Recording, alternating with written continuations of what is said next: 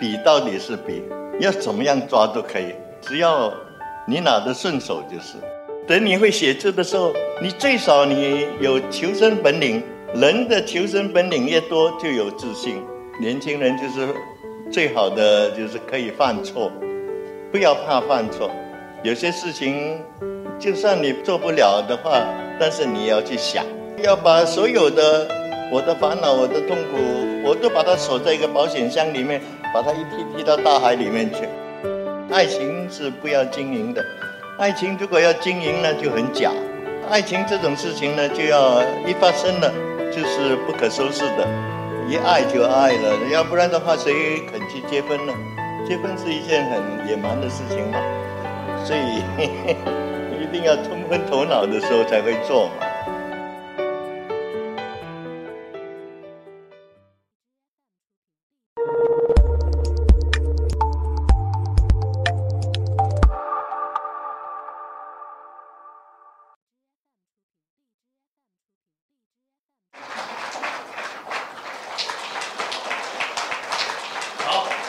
我的演讲永远是大家想听什么我讲什么，要不然的话我自言自语的讲了，都不是你们喜欢听的，那也你们白来一趟了。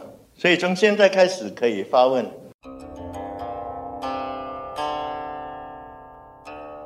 特别想请教您的就是，您活得如此的快乐自在，秘诀是什么？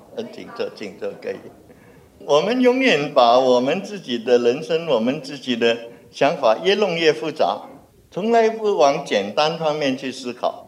简单的是为什么要这样？就是因为喜欢嘛，喜欢，就因为这样快乐比较好嘛，快乐比痛苦好嘛，这当然的事情。所以要把所有的问题简单化，那么把自己的想法简单化的话，就会烦恼就会比较少。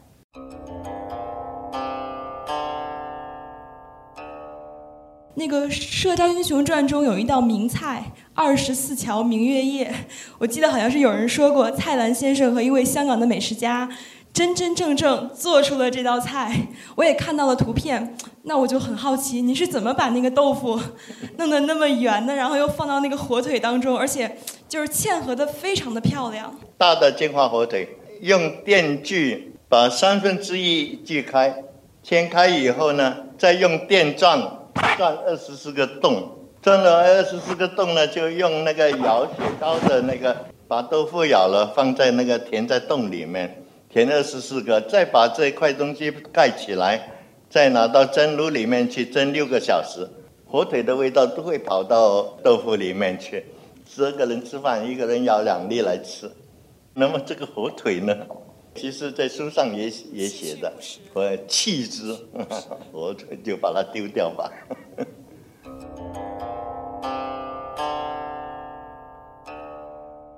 倪匡先生最近还好吗？最近很懒惰，他住在北角，叫他来铜锣湾吃东西，他都不肯，他就一直在他住的房房间附近生活。他以前的三藩市的家很大。现在这个装在北角的家小的非常小，大家哎呀，你刚兄，哎呀，你这个以前住的这么大，现在住的这么小，哎呀，真可惜啊！什么讲了一大堆，说小又小，小有什么不好？我昏倒的时候，我用手一挡就挡住了嘛。所以他很乐天，还是很好。他永远是一个外星人，永远是一个很懂得享受的人。呃，最近我跟他喝酒。呃，他也喝了。那么那些朋友看到，哎，倪匡，你不是说过你的喝酒的配额已经满了吗？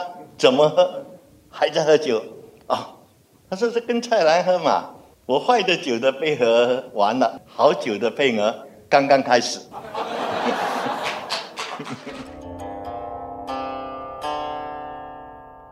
那您对我们当代年轻人有什么告诫吗？劝诫？没有的见解，都要年轻是一个阶段，都要过的。我很看不惯我年轻人，和我爸爸很看不惯我一样的道理。我还是很喜欢年轻人，还是呃喜欢跟你们交流。年轻人就是最好的，就是可以犯错，不要怕犯错。有些事情做不了的话，但是你要去想。我很不喜欢年轻人想都不敢想，那这个就没有什么希望了。想总要想，对也好，坏也好，一定要想。这个是我给年轻人的话。我不相信一代不如一代，我相信青出于蓝。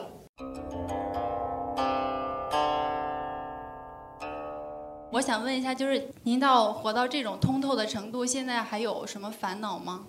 我有烦恼，但是我不告诉你，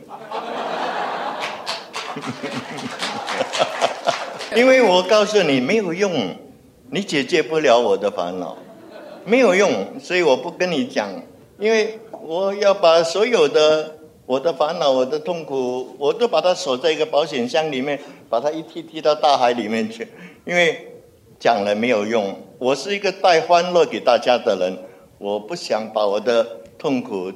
出家在你们身上，什么事情都先笑一，嗯，就哈哈大笑三声嘛。我跟倪匡兄学的。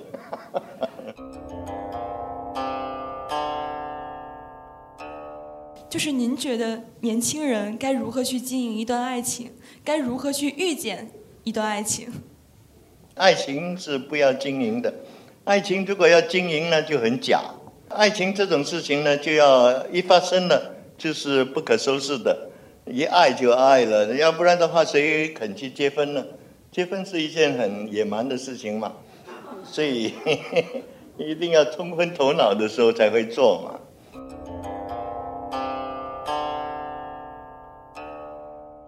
我想问您一问题，啊，就是其实虽然这回咱们是第一次见面，但是在见您见您之前。我看了您很多书，然后通过书本的交流，我感觉在我的想法里和在书里，我已经跟您成为好朋友了。你觉得咱们这样算是朋友吗？是这样子，朋友，我跟很多古人都是这样。我跟王羲之啊，王 王献之，我跟毕加索也是朋友啊。我跟很多很多古人都是朋友。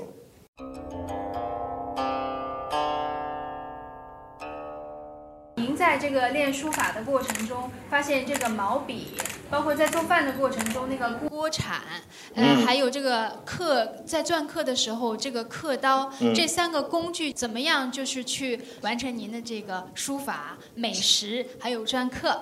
熟能生巧，冯康侯先生在刻印的时候，我们我们刻完了以后拿去给他修改，他拿了一把刻刀，嚓嚓嚓嚓，好像在切豆腐这样。再把那个石头就这么切，哇！我一看，我说哇，我说有一天能够像他这样我就好了。现在我人家拿一个印过来给我，我也切切切，因为熟能生巧，我已经学了很多年，所以我有这种把握。刻印是一种乐趣，你们大家没有经过这种乐趣，你们不晓得。就是你在刻的时候，在晚上。你这把刀这样放在那边，你就这样推过去，那个爆裂的声音，石头，哇，那个声音哇，真的好听，好听的极点。晚上你要是听这个声音，你会觉得比任何音乐都好听。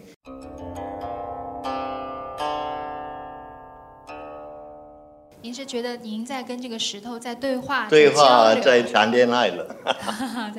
对，一定要这样。谢谢您的问题，谢谢。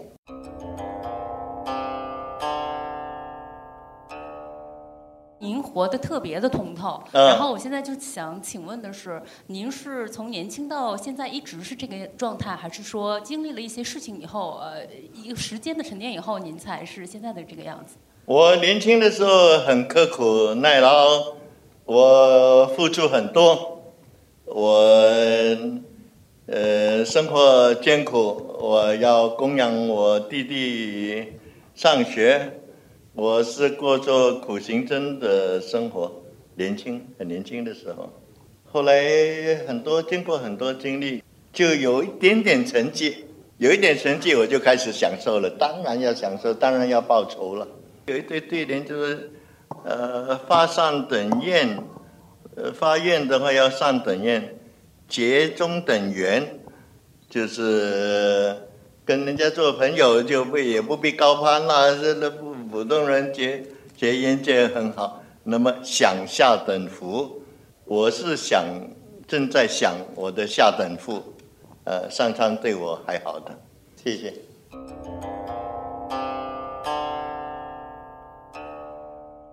先生您好，就是先生您曾经说过，对于老字号就是有一份敬意，但是就是面对现在的这种新潮流，您觉得老字号应该如何打破现在的这样困局？不要打破嘛，老字号就老字号，就是按照一直一贯的去做，也不要创新，什么都不要就维持。日本有很多老字号，都是日本人开店不是。拿了一块布挂在那边，叫做暖帘嘛。这个暖帘呢，他就说让这个暖帘一直挂在那边。所以说，只要一天开店的一天，只要事物保持不变的一天，就一直做下去。什么辛苦也好，怎么困难也好，做下去的话，就变成百年老店了嘛。也不必求变的，我很反对求变这回这回事。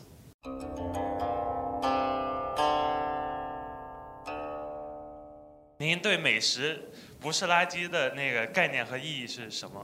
我认为所有的快餐店都是垃圾来的。连你们喜欢是你们的事情，我认为是垃圾。